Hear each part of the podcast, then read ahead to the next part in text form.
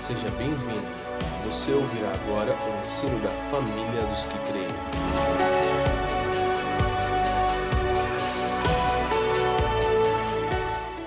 Ah, Salmo 139, versículo 13.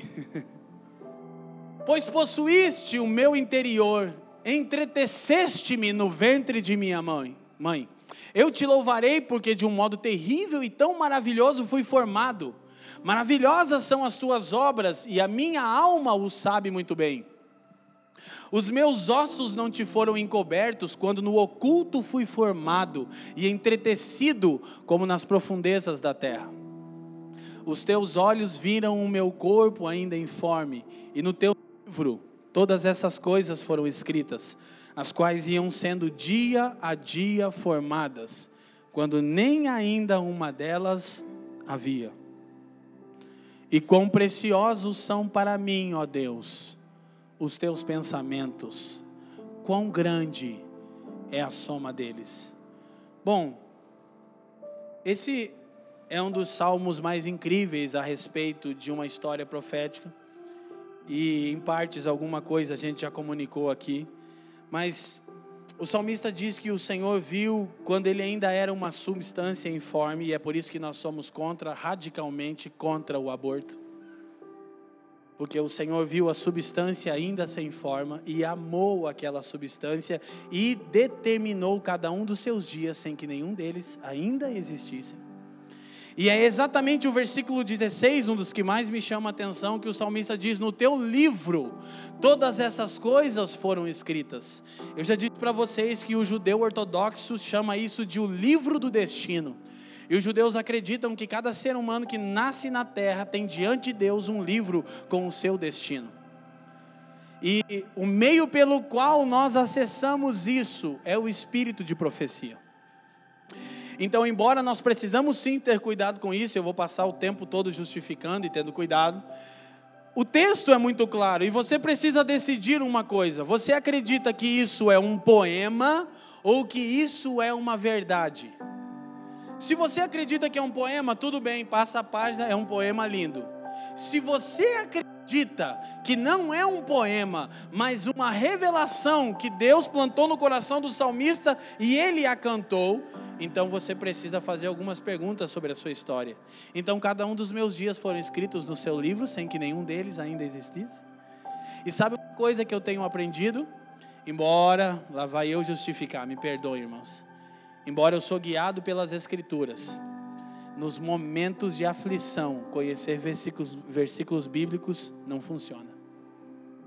Eu não sei se você já teve momentos na sua vida em que os versículos bíblicos que você conhece não funcionaram, mas precisou haver uma intervenção sobrenatural, ou no seu momento secreto o Espírito brotou uma verdade dentro de você, ou ele usou alguém para comunicar algo, ou etc, etc, etc. E hoje é um dia curioso. Quem lembra aqui que há um tempo atrás eu falei sobre visitações do Senhor e de um irmão que foi tão tocado por Jesus que a gente esqueceu ele num retiro. Quem lembra? Levanta a mão para mim. Levanta a mão bem alto, quero ser. Quem lembra? Quem lembra que eu disse que eu, por acaso, por causa da minha mania que a Fran não suporta de ficar avaliando meu carro e vendo o preço de carro, meu hobby, eu fui numa loja e encontrei esse irmão. Quem lembra? Ele está aqui hoje. E aí, quando eu entrei aqui, eu vi ele, o Senhor falou o valor de uma história profética. Eu disse, ok. Então, tudo bem.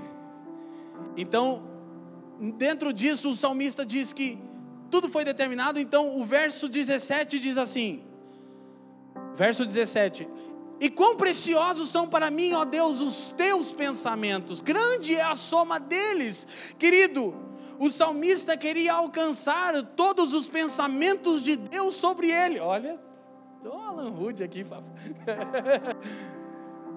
Ele queria entender tudo que Deus pensou a respeito dele quando? Quando ele ainda era uma substância informe. E, e, e isso é possível? É. E é biblicamente possível. 1 Coríntios capítulo 2, verso 16, por favor. Depois eu vou retomar nisso. Eu dei o esboço, mas nunca funciona, né, irmão? Eu tentei. Porque quem conheceu a mente do Senhor para que possa instruí-lo? Paulo pergunta: quem conhece a mente de Deus para instruir a Deus? Ele mesmo responde: mas nós. Quem? Quem? Você? Nós. Plural. Mas nós temos a mente de Cristo. Você sabe uma coisa que você precisa entender sobre Jesus? É que ele é o único digno de abrir o livro e de desatar os selos. Ah, isso é incrível. Você sabe o que significa? Significa que naquele livro em Apocalipse tem a história, o propósito e o destino da raça humana, e só Jesus pode desatar os selos. Sabe o que você encontra nessa verdade em Apocalipse? Que Jesus é o único que pode abrir o destino de alguém, porque ele tem em suas mãos e ele é digno. Paulo diz: Quem conheceu a mente do Senhor para que possa instruí-lo? Quem conheceu a mente de Deus? Então ele diz: Nós. Ele está escrevendo a igreja que estava em Corinto. Então a mente de Deus se torna acessível a nós na igreja. Os pensamentos de Deus sobre cada um dos membros do corpo de Cristo são acessíveis a nós na igreja no coletivo. Não é que eu tenha a mente de Cristo e nem que você, mas nós temos a mente de Cristo. E podemos conhecer qual é a soma. O salmista diz: ok, quão, quão grande é a soma deles. A ideia do salmista é: qual é o significado de todos os pensamentos de Deus juntos sobre mim? Traduzindo, qual é o propósito da minha existência? Embora nós falamos muito de propósito eterno e que nós temos como propósito coletivo a comunhão, o homem foi criado para uma relação. Quem está comigo, diga assim. Então, rapidamente eu quero te lembrar que quando Deus cria o homem, o Deus dá uma tarefa ao homem. Até então o homem não sabe qual é o seu propósito existencial, mas a vocação que Deus dá ao homem de nomear a criação desperta nele uma consciência de propósito existencial. Preste atenção que eu vou explicar. Deus cria o homem, então, o homem está sozinho ali no jardim e Deus orienta ele, dá uma vocação que ele cultive, guarde e nomeie a criação. Quando o homem termina de fazer isso, ele termina um pouco frustrado porque ele descobre algo. O que? Ele está sozinho. Então, quando o homem diz a Deus: Tudo que você fez é incrível e eu fiz tudo que você me vocacionou, a minha vocação, mas eu descobri algo. Aí o Senhor falou: Não diga. Que foi que eu estou sozinho? Eu costumo conjecturar e filosofar na minha mente que Jesus chegou, se inclinou no ombro do Pai e disse assim: está começando a dar certo. Ele agora sente a mesma coisa que nós sentimos quando pensamos em criá-lo. Nós, o Deus triuno, que não tem falta de nada, sentiu desejo de comunhão. Quando o homem descobre o seu propósito existencial, quando ele cumpre a sua vocação cumprir o seu chamamento, a sua vocação, te leva a entender para que você foi criado no aspecto coletivo. Você foi criado para uma relação e não para um serviço. Porque o homem, olha aqui, quem de nós aqui já fez 100% de tudo que Deus mandou? Levanta a mão. Ah, bom, graças a Deus ninguém. Que eu ia dizer, então, Senhor, leva, né? Já não faz mais sentido. E graças a Deus temos um paramédico aqui, ó. Eu já pedi para o doutor Felipe hoje vir pronto, né? Que alguém se levantasse a mão agora, ele ia desfibrilador. Essa piada foi legal. Piada do paramédico. Então, gente, escute. Ninguém aqui cumpriu, porque não cumprimos a carreira, mas escute. Mesmo o homem que cumpriu não encontrou satisfação nisso. Sabe aquela coisa que você pensa, eu preciso cumprir tudo que Deus mandou fazer? Sim, você precisa e eu quero falar sobre isso. Mas quando o homem terminou, ele disse: Não estou completo. E Deus falou: Claro, você não foi criado para uma tarefa, você foi criado para uma relação. Então, embora saibamos que no aspecto coletivo todos estamos dentro do plano de Deus para a relação, no aspecto individual cada um de nós vai alcançar isso de um jeito singular. A isso eu estou chamando de a sua história profética. A maneira com a qual Deus vai te levar a você viver o que Ele determinou para você. Então, ele pode fazer isso de várias maneiras. E todos nós temos uma história profética. E por que temos? Porque existimos. Qual é a garantia que eu tenho uma história profética? Você está aqui, não está? Amém? Amém? Só a pérola tem uma história profética, que disse amém. Você existe, você pode não conhecer a sua história profética ainda, ou você pode estar desprezando ela. E a minha oração nesse tempo de encorajamento hoje é que o Espírito vá trazendo a sua memória, não a sua alma, a sua memória, o seu homem interior, as palavras proféticas que você foi deixando para trás. E hoje talvez você está um pouco amargurado, um pouco vazio, porque você deixou para trás a sua história profética. E há momentos na sua jornada com Jesus que tudo que vai te sustentar não é o conhecimento bíblico, ele deve sim, mas os irmãos estão entendendo a memorização de versículos bíblicos. Não, é como você experimentou a verdade bíblica. Sabe aquele dia que você estava em oração e de repente o Senhor falou com você pela palavra e aquilo se tornou real em você? É isso que te mantém em pé no dia mal. Então, esse é o primeiro ponto. Conhecer os pensamentos de Deus é possível como? Na comunidade. Olha para mim. Você já pensou que do seu lado tem uma pessoa que Deus pode usar para falar sobre sua história profética? Que no seu ciclo de comunhão e de relacionamento, aquelas pessoas ali estão cheias dos pensamentos de Deus sobre você. Por isso nós estamos fazendo algo intencionalmente há um tempo, nós estamos mutuamente nos honrando. Por quê? Porque nós estamos chamando o Cristo que há no interior de cada um. As palavras proféticas, nós estamos adotando a cultura do céu. E o que é a cultura do céu? É tratar as pessoas por aquilo que Deus disse que elas são e não por aquilo que nós estamos vendo. E quando nós conseguimos achar esse lugar, nós vamos nos tornar uma comunidade viva, vibrante e que vai impactar e vai, e vai ser relevante. Por quê? Porque eu não vou olhar para o Arthur na sua possível condição agora, mas eu vou olhar para o Arthur a partir dos pensamentos de Deus sobre ele. Quem está me entendendo? E, e, e, obviamente nós que estamos full time, isso é para todo mundo, mas nós que estamos full time no ministério, tendemos a experimentar essas coisas mais rápido. Mas nós precisamos compreender isso. Então, 1 Timóteo capítulo 1, versículo 18. Essa é uma das palavras que me sustenta. Eu por várias vezes já falei sobre ela e peço aos irmãos que tenham paciência, porque falarei pelo resto da minha vida. Paulo escreve a Timóteo, que está pastoreando em Éfeso, diante de algumas adversidades, e diz: Este mandamento te dou, meu filho Timóteo, que segundo as profecias que houve acerca de ti, milites por ela boa milícia. Deixa o texto para mim, Rosinha, por favor ou combata o bom combate. Escuta, o que Paulo disse a esse mesmo jovem?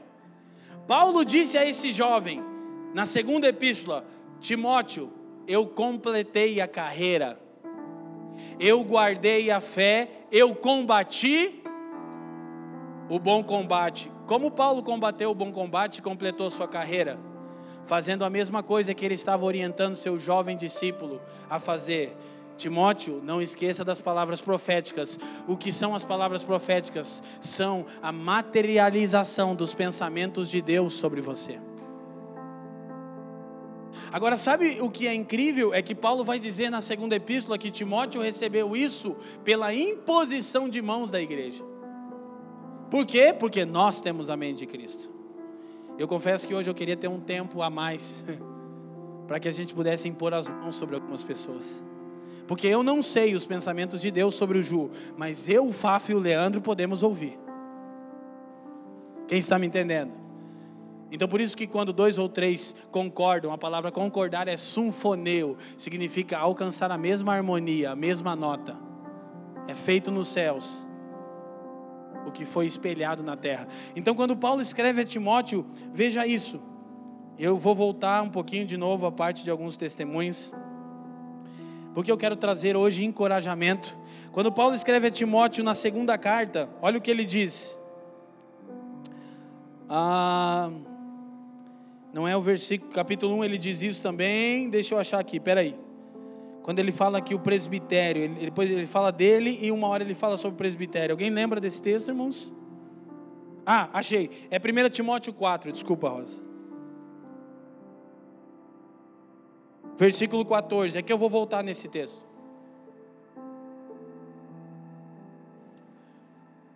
É o mesmo Timóteo que está recebendo essa orientação. Não desprezes o dom que há em ti, o qual te foi dado por Leiam para mim, família. Por profecia com a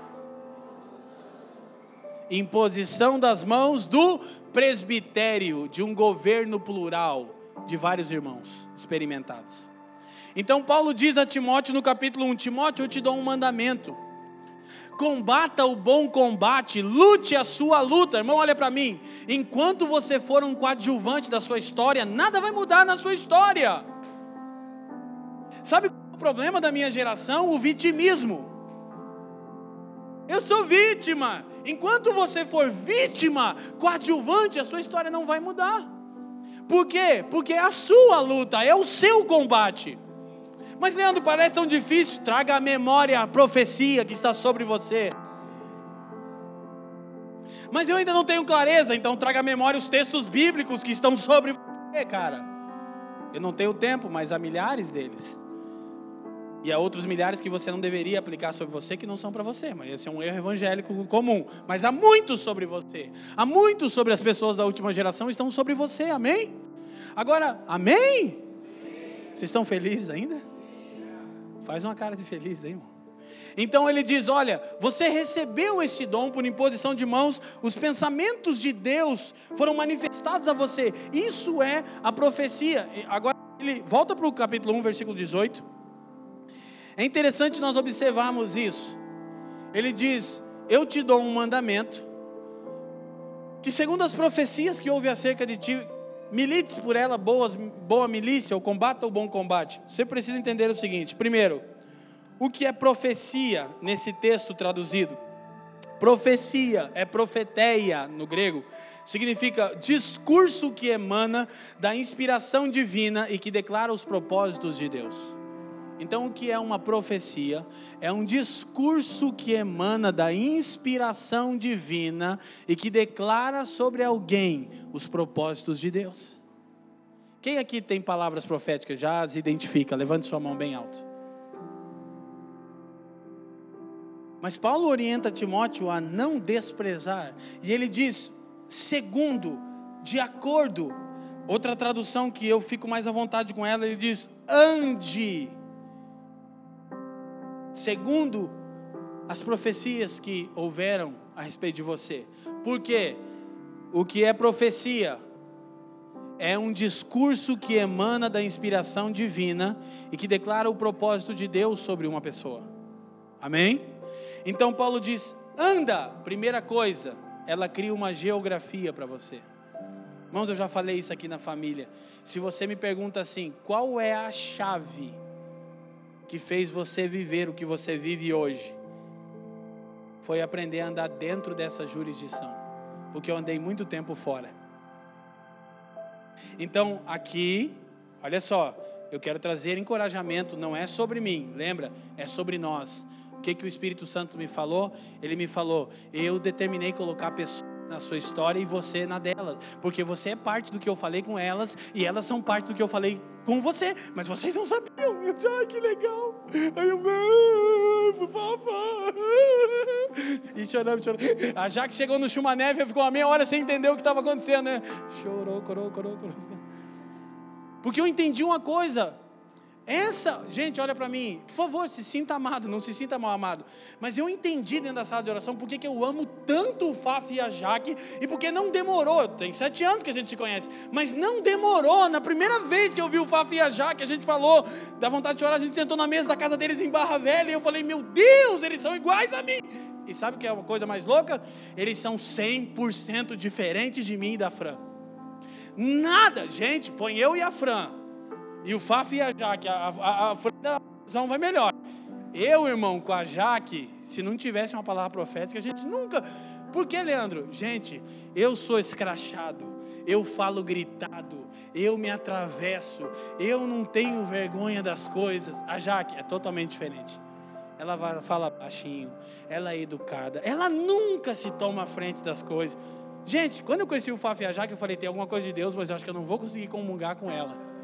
E a gente nunca, Jaque, corrija, a gente nunca teve um problema em sete anos de relação. Nunca, irmão, nunca. Eu tive um momento com a Jaque difícil. E o Senhor falou: Você não está entendendo. Não é porque hoje você ama eles e parece que você concorda com eles, mas perceba, você é diferente. Eu falei: Nossa, é muito. Mas por quê? Porque as palavras proféticas da vida deles incluíam a mim. E as palavras proféticas da minha vida e da, da Fran incluíam a eles e incluíam a vocês. Você pode dizer, eu não creio nisso. Tudo bem, mas há os que creem aqui, aleluia. Porque nós somos a família dos que creem. Porque os que não creem não têm família. então, gente, olha que incrível. E, inclusive, há pessoas aqui que, eu já falei isso várias vezes, eu falo intencionalmente, fazem parte da minha história em Jesus desde o primeiro dia em Jesus. E há pessoas aqui que por muitos anos a gente se namorava aqui na cidade. Né não? Carol, Renata, a gente não, não, mandava cartinha, mandava zap zap, só mandava oi, que vai que flui, né? Mas Eduardo, né? O Eduardo eu chamava ele de adorador 1, eu preciso confessar isso para os irmãos. Eu chamava o Eduardo de adorador 1 e o Renato de adorador 2. Porque os caras são muito loucos, irmão. Nós íamos nas conferências com o Gregório e tinha os malucos assim, ó. Um era o Eduardo, e daí o Renato. O Renato tinha uma paradinha que eu nunca mais vi ele fazer. Era ler. Você, né? Assim, ó. E eu ficava assim, falava, cara, os caras são loucos, velho. Agora sabe que eu tô, eu, eu tô crendo, Du e Jéssica, que dentro das palavras proféticas de vocês estavam eu e a Fran, estavam, estavam o Arthur e a Maitê, estavam o Rodrigo e o Wellington. E assim também com o Renato. E sabe o que eu descobri? Que você pode ter a palavra profética mais importante sobre a sua vida. Sem as pessoas que Deus te determinou, você nunca vai viver. Por isso que para mim, para nós, ser igreja é uma jornada de suportar uns aos outros. Por quê? Porque o Senhor nos deu uns aos outros. E a mente de Cristo sobre você está nesses irmãos. Então hoje eu perguntei para o Fábio, negão, vem Fábio. Se vem, porque eu falei, porque quando eu estava orando, Jesus falou comigo também isso. Nós temos histórias aqui que são incríveis, eu já vou voltar para a palavra. Mas eu não quero esquecer Elaine, Leila e Fábio e Gui, a nossa história profética em Manu. Sabe, hoje eu disse para o bem, filho, uma vez o pai quase quebrou uma garrafa na cabeça do tio Fafa, tio Fábio. Tio Fafa, graças a Deus, não. E ele falou, por que, que você fez isso? Eu falei, porque eu não gostava dele. E ele parou, né, amor, e olhou para Fran, tipo, você não gostava do Fábio? Eu falei, eu sei, não parece real para você. E aí a Fran falou, né? É filho que foi numa outra época. E ele ficou meio assim. Daí ele falou, mas o que que tinha na garrafa? Eu falei, isso não importa. Mas do que, que ela era, pai? De vidro. E aí você pode achar que isso é mero, assim, é uma, é uma mera questão de alma. E Jesus falou, não, a história profética de vocês incluiu Marcos, incluía vocês. Sabe por quê? Porque antes de conhecer Jesus, irmão, eu quase esfaqueei o irmão do Fábio na frente da minha mãe. E eu não matei ele porque minha mãe saiu de dentro de casa orando em línguas e falou: Para! E eu estava totalmente possuído pelo demônio. Disse, eu vou matar, eu vou tirar a vida dele, eu vou tirar a vida dele, eu vou tirar a vida dele. E hoje, irmão, o Fábio é uma das pessoas mais importantes na história minha, e não só minha, né? Quem concorda comigo aí?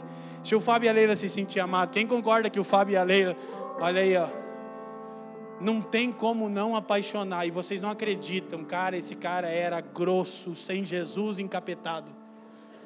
E atleticano. Meu Deus, Babiton. Coitado, isso não saiu ainda. Jesus libertou de tudo. Tem o seguinte, gente, para congregar na família tem que ser tricolor da Vila Capanema. Não sei se falaram para vocês. Que é tricolor, rapaz. Vamos conversar sobre isso. Não tinha isso no contrato. Gente, olha só. Fica em pé, Leila e um pouquinho. Só um pouquinho. São gêmeas. Hoje elas são diferentes, mas eu fiz o casamento deles, eles eram iguais. Fica em pé, Daniel, por favor, aí. Gui, Manu, fruto, o Guizinho, Guizinho. Então, o Fábio está lá. O Senhor me deu a oportunidade de fazer o casamento deles, de ver o Gui crescer, a Manu crescer. Tem coisas que Jesus vai fazer no interior do Gui, estava fazendo. Eu vi a Manu ali chorando. Eu falei, nossa, que coisa incrível. Pode sentar, mas deixa, vocês duas ficam em pé. É, o, então eles são cunhados, né? Fica em pé, negão. E o Daniel é policial. Eu nem pedi permissão e nem pediria. E há muitos anos atrás, o Daniel esqueceu a arma dele em casa e o Gui ainda. Tinha quantos anos o Gui? Seis anos, tinha a idade do bem. O Gui pegou a arma do Daniel e disparou ela dentro de casa. Então, ele quase tirou a vida dele, quase uma tragédia aconteceu e causou um sério problema na relação deles, imagina só que durou por muitos anos até que Jesus alcançou o Fábio. Que o Daniel andava fugido, né? e aí sabe o que aconteceu? O Fábio foi tocado por Jesus e um dia voltou e chamou o Daniel para conversar e todo mundo saiu lá fora. Lembra, Leila? Achando vai dar uma desgraça. E o Fábio abraçou o Daniel e falou: Cara, eu te amo e eu quero te perdoar. E o Daniel foi salvo nesse momento. Isso já fazem quase 15 anos, eles estão aqui. E, e é parte da sua história profética. Você não sabia, eu só estou te contando hoje. É parte do que Jesus está fazendo. O que, que você quer mostrar com isso? Que Jesus vem fazendo coisas incríveis na nossa história para que a gente chegasse até onde chegou. Onde? No começo disso. Amém? Pode sentar, gente. Obrigado. Então, tem muitas coisas que Jesus já fez entre nós. Tem muitas coisas que Jesus fez com você. Escute, vou repetir, não é sobre o Fábio e o Daniel, é a nossa história profética. Do Ju eu não pedi, então não vou contar, mas como eu queria. Um dia você conta? Posso contar? Obrigado, eu amo vocês. Tá vendo o Ju aqui e a Gabi? São papais da Sara e do Daniel, e que a gente só fala inglês com ele para ele já vir. Já tem muitos anos que eu conheço o Ju, não tinha muita amizade com ele, mas vários anos que eu conheço ele. O Ju é filho de pastores, de pessoas que amam o Senhor, pastoreava. E durante um momento da vida deles, eles viveram um momento muito difícil de divórcio. E o Ju acabou casando com uma outra pessoa. E mesmo assim ele flertava, aparecia nas coisas que a gente fazia, né? E a Gabi varou, varou de Deus orando.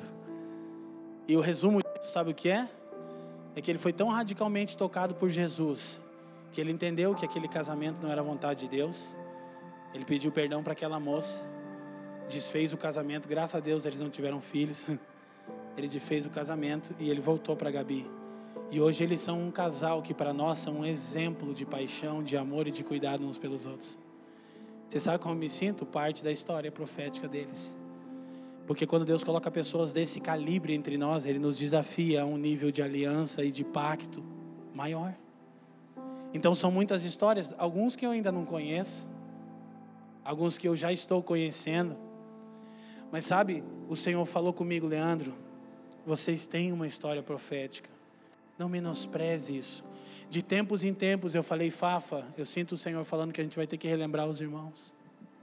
De tempos em tempos, isso para nós é uma coisa do coração, eu não sei fazer muito bem. Eu só estou sendo obediente ao Espírito Santo.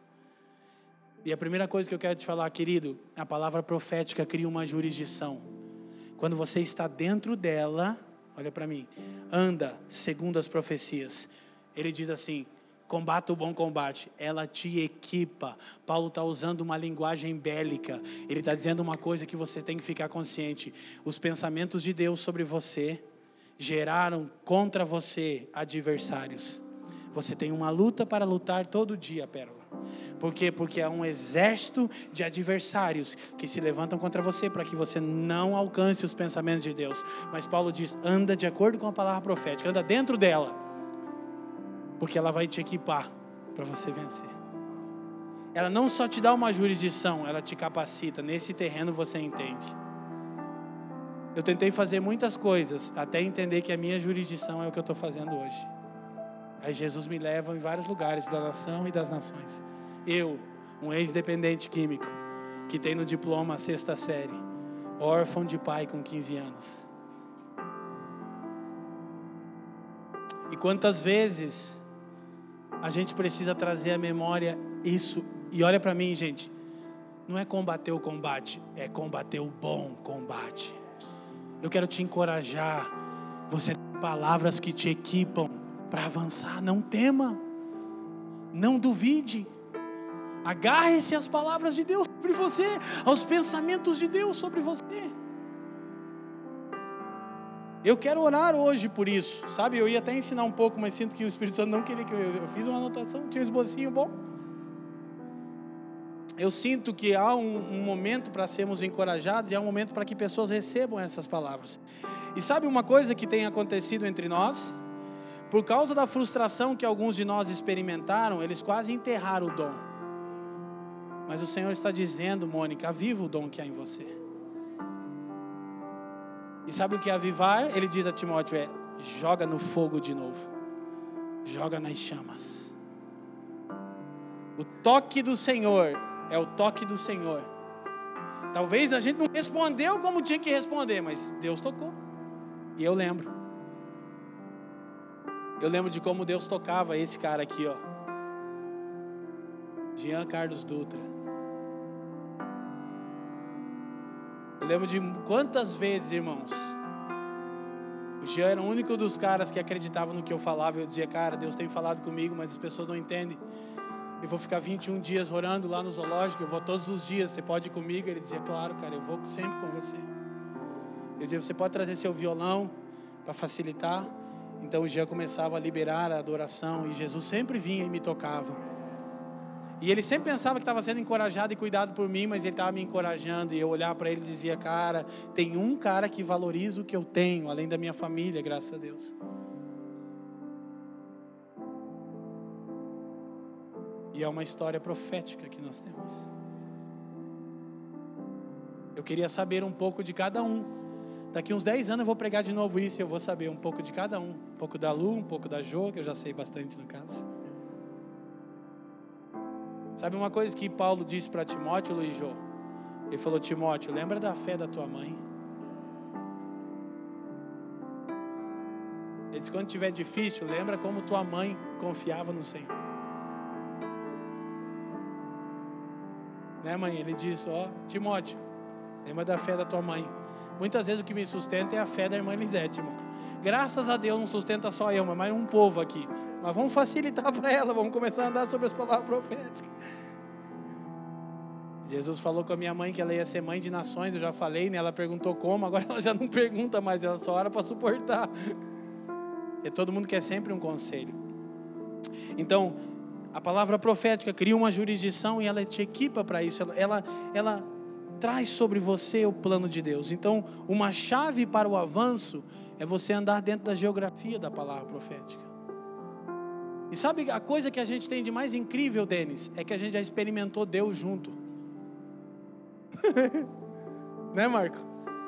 Você sabe que são coisas poderosas, cara. A gente está tendo essa experiência aqui, talvez você não valoriza, mas quando a gente está experimentando Deus junto, isso está isso tá fazendo o seguinte: está colando a gente, irmão, super bonde, não solta mais. Sabe por que muitas vezes a gente já sentiu o desejo de deixar um ao outro, mas a gente já experimentou muito Deus, né, Fábio? Eu me lembro do Leandro, e o Leandro, agora eu posso contar a notícia. Antecipei os 40 dias, o irmão já meio que sabe, você já contou semana passada. Mais ou menos. Vocês lembram a notícia dos 40 dias que eu falei? Quem lembra aqui, gente? Que ia ser uma boa notícia incrível? É que o Leandro abriu mão de um trabalho e de um salário e de uma carreira incrível para sem nenhum salário e sem saber o dia de amanhã servir vocês para o resto da vida dele com a crise com o Emanuel. Deixa eu te falar, bem-aventurados são vocês de ganhar de Jesus o que eu já ganhei. Leandro, Cris e Emanuel. Faca na caveira, irmão. E sabe uma coisa? Já está indo para 15 anos que a gente anda junto. E a gente sempre soube, né, Leandro, que esse dia ia chegar. E no auge da sua carreira, toda semana ganhava um prêmio, né, Fafa? Ó, e ele estava querendo, mano, eu quero ser mandado embora. E Deus, cara, melhor isso, melhor aquilo, melhor aquele outro. Falou, mano, os caras só me dão um troféu. Agora no último, na finaleira, então pipocou. É ele o tricolor da vila, né? Pentacampeão, essa coisa toda. Só uma piadinha, piadinha. Piadinha bíblica emocionante também. Pode chorar, o tricolor ganhava títulos, era incrível. E agora Jesus chamou ele. E sabe o que ele fez? Ele não esperou a coisa convergir. Ele pediu a conta. E até mesmo eu, que hoje não acho mais justo dizer que sou pastor dele, porque ele é meu pastor, mas eu fui pastor dele por muito tempo. E pessoas não entendem isso, né, Ricardo? Eu preguei o evangelho para esse eu ensinei a ele, não tudo que ele sabe, mas todo o fundamento da fé dele. E hoje ele é uma das pessoas que mais me inspiram. E os irmãos sabem que é verdade. Ele põe a mão na minha cabeça, ele me repreende, ele me ensina. Então não é justo eu dizer que eu sou pastor dele. É que ele mais me pastoreia do que eu ele. Ele não esperou que tudo desse certo. Ele pediu a conta. Eu disse, cara, você é pirado, mano. 20 anos de Walmart, Leandro. Esse cara, chegou a hora. Now is the time. Traduz aí, Fafa. Ih, não tem, não deu, não deu, não deu. Essa é a hora. E sabe o que aconteceu? Ele foi conversar com o chefe dele. E sabe o que ele fez? Contou a história profética dele. Jesus me lembrou isso no IHOP. Eu falei, nossa. E quando o Leandro começou a me contar, e contar para mim, eu pensei, meu, você parou na frente do, do, do, Costa Quente, do Sam Alto no Walmart, e começou a dizer que Jesus te salvou em vitória. Que mesmo, você imagina o cara. E ele terminou de falar, o cara falou, cara, isso é tão poderoso, isso é tão, eu nunca vi isso, eu vou te mandar embora, eu vou te dar todos os seus direitos, você fica tranquilo, você vai sair com honra daqui. Ele disse, eu só sinto de perder uma pessoa como você, que tanto influenciava as pessoas aqui dentro. E sabe o que ele fez? Ele contou a história profética dele, que é muito grande, que passa por ser deixado pelo pai, porque tem gente que é muito vítima da história. Mas as palavras proféticas colocam você no centro da sua história com Deus. Você deixa de ser um coadjuvante. Eu nunca, em 15 anos andando com o Leandro, vi o Leandro dizer: é porque eu não tive pai. Eu já disse um milhão de vezes para ele. Chorão que eu sou. e sabe o que Jesus está fazendo, cara? Jesus está dando pessoas para nós. E lá no IHOP, eu e o Faf e a Jaque falamos, a gente vai ter que chegar e conversar com o Leandro. Porque o passo do Leandro não é o passo do Leandro, é o meu. Sabe por quê?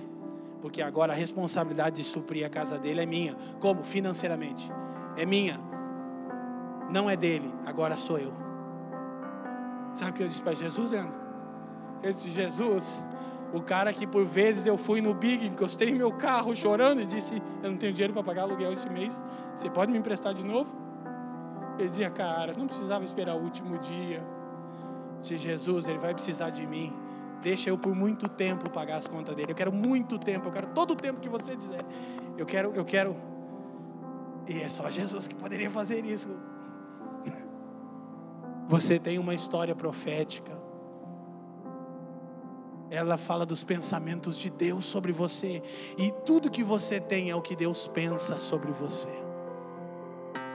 Sua história não vai terminar até que o que Deus pensa sobre você seja realidade. Só que isso pode ser num caminho muito doloroso. Pode ser num caminho mais leve, irmão, caminho da obediência, não do sacrifício. Mas vai ser. Porque se o Senhor te escolheu, irmão, tem jeito não. O problema do desviado é que ele não se liberta de Jesus nunca. Ele tenta esquecer Jesus no trabalho, mas aí Jesus vem e fala: Estou aqui ainda. Isso que é ruim viver longe de Jesus, é que ele não te deixa. Você não consegue. Sabe o que o salmista diz? Ah, Salmo 139. Volta lá. Naquele salmo que ele diz sobre os, os, nossos dias estarmos escritos no livro do destino, olha o que ele diz no versículo 1 em diante. Alguém me traga mais água que eu estou empolgado, eu preciso pregar ainda. Amém? Amém? Aleluia. Glória a Deus. Eu voltei da América, irmão. Daqui a pouco eu vou começar a ministrar em inglês. More power, more Jesus, more love. Teve um irmão entre nós que a gente estava com pressa, contar uma piada para vocês. A gente queria jantar e o irmão queria receber mais oração dos americanos, mas ele já tinha recebido duas, né, Fafa? Era para receber só duas e sair da fila. E o irmão era igual eu, já. Igual a gente lá, né? Importation, ele recebia, caía, levantava. Aí o irmão tava lá, né? E eu falei, Fafa, eu tô morrendo de fome. Ele falou, mas o brother tá lá, cara. Aí eu falei, então deixa comigo. Vou orar por ele. Fafa, você não vai fazer isso? Eu falei, vou. Ele de olho fechado, Deus, o irmão falava, grava as palavras. Aí eu cheguei, ele, eu falei, more Jesus. Aí ele começou a gravar, more power, more love. e depois de alguns segundos ele abriu o olho. Ah! Eu falei, que não valeu, porque eu não sou americano, irmão. Falei, pronto, recebeu, vamos embora. Virou uma das piadas da caravana, né? Então, o que o salmista diz aqui? Senhor, tu me sondas e me conheces. Tu conheces o meu assentar e o meu levantar. Escute uma coisa, cara. Alan Hood diz isso no, no IHOP, eu estava no toalete, mas estava tradução no fone, né? Eu ouvi. Falei, o cara nunca tinha pensado. Cara, sentar-se e levantar-se é a coisa mais corriqueira que você faz em um dia. Você tem ideia de quantas vezes você se assenta e levanta-se no seu trabalho, no seu ônibus, aqui na família? São milhares de vezes. Sabe o que o salmista está dizendo? O Senhor considera cada vez que você se assenta, Ele está te vendo. E quando você se levanta, num dia normal, Ele também contou aquilo. É muito detalhe sobre os pensamentos de Deus. Ele conhece de longe os teus pensamentos. Cercas o meu andar, a palavra cercas, Alan Hood diz isso. É a mesma palavra para quando um exército sitiava uma cidade. O salmista diz: Você me cerca como um exército. Significa o quê? Você não vai conseguir fugir dele. Lembra aquela antiga canção de encontro com Deus? E ele diz: Cercas o meu andar e o meu deitar, e conhece todos os meus caminhos. Nem sempre os seus caminhos são agradáveis a Ele, mas Ele está vendo que você está indo lá. E Ele vai com o exército lá. Que se não fosse o exército dele indo com você lá, né?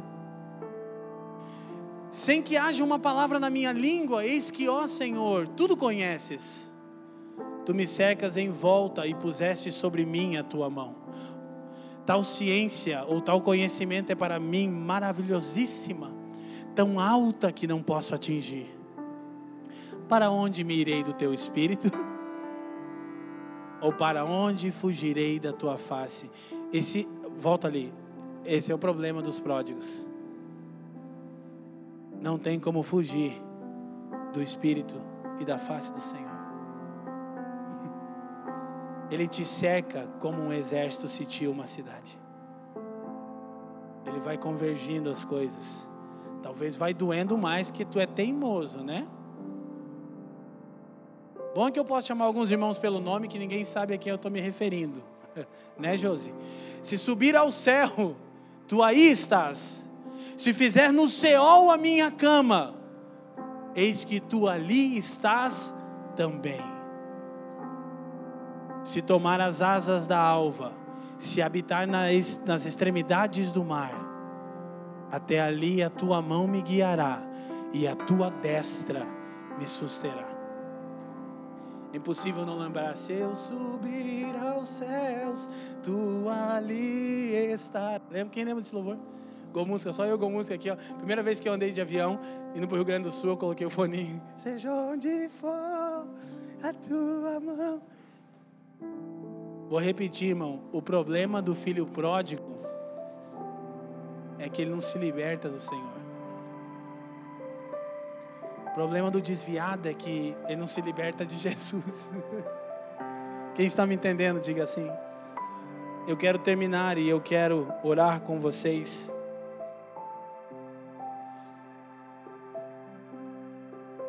Há algumas palavras proféticas aqui, é, mas depois eu quero que você entenda uma coisa. Dentro de um outro conceito, eu vou terminar mostrando isso. Paulo vai admoestando e encorajando Timóteo nas duas epístolas. E ele passa a falar de algumas práticas dos homens dos, dos dias de Timóteo. Olha o que ele diz em 1 Timóteo capítulo 6. Olha comigo rapidamente. Eu não vou ensinar sobre os textos, mas a gente vai terminar aqui. Ele fala sobre pessoas que, que amam o dinheiro. Aí ele diz assim: Versículo 9, por favor.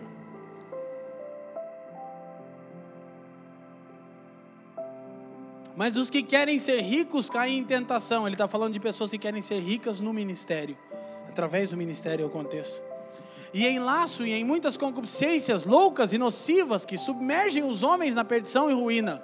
10 porque o amor do dinheiro é a raiz de toda espécie de males. E nessa cobiça, alguns se desviaram da fé e se traspassaram, segura aqui, a si mesmo como muitas dores. Então, Paulo está dizendo, Timóteo, você tem palavras proféticas, você não pode viver como mais uma pessoa normal do século 21 que ama o dinheiro e vive por causa do dinheiro.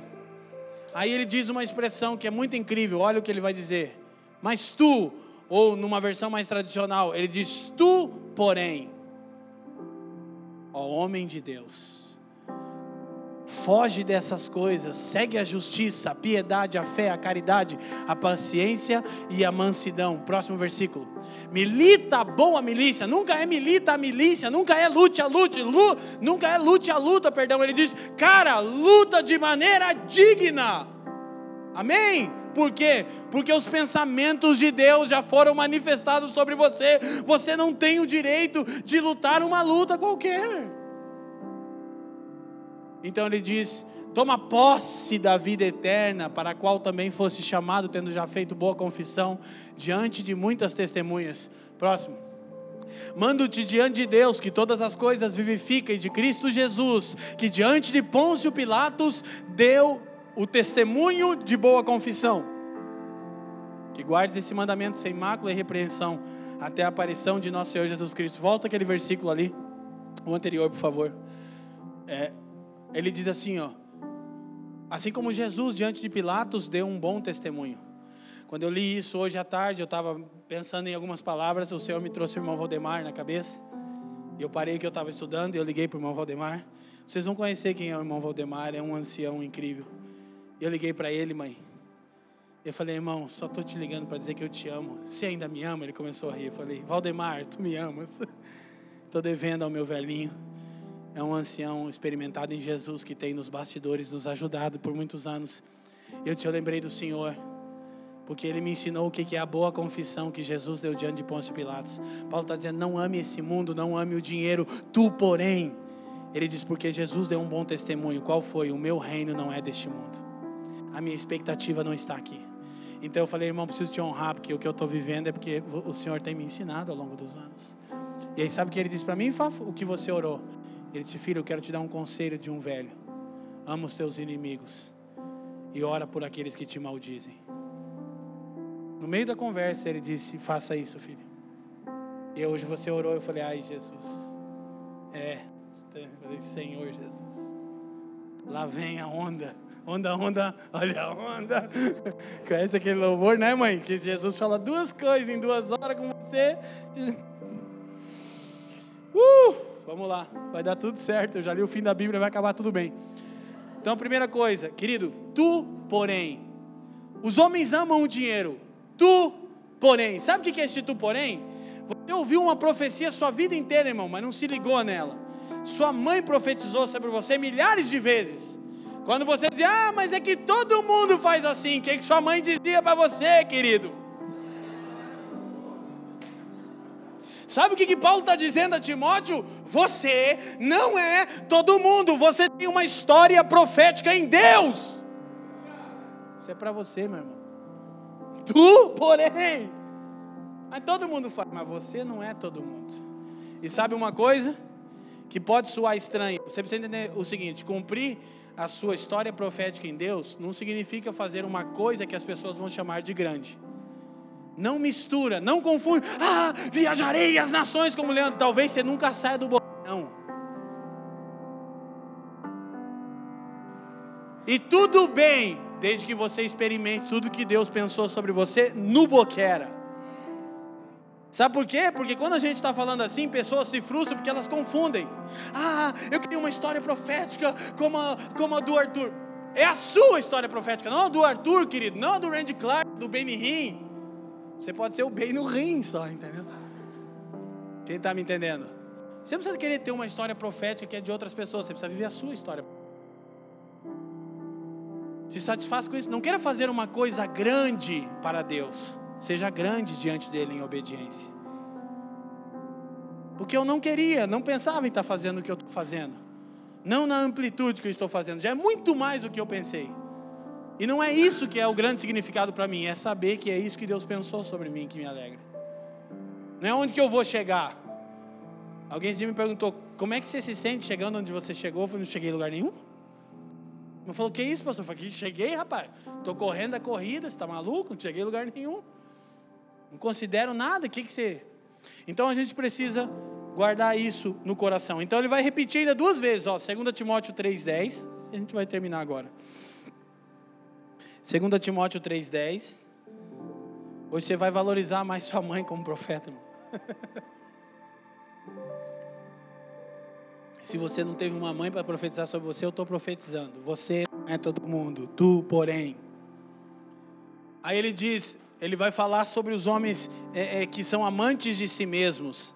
No versículo anterior, ele diz, é, é lá no versículo 1, é, que é longe. Põe, põe no 1 lá então para a gente ver. É o 2, na verdade.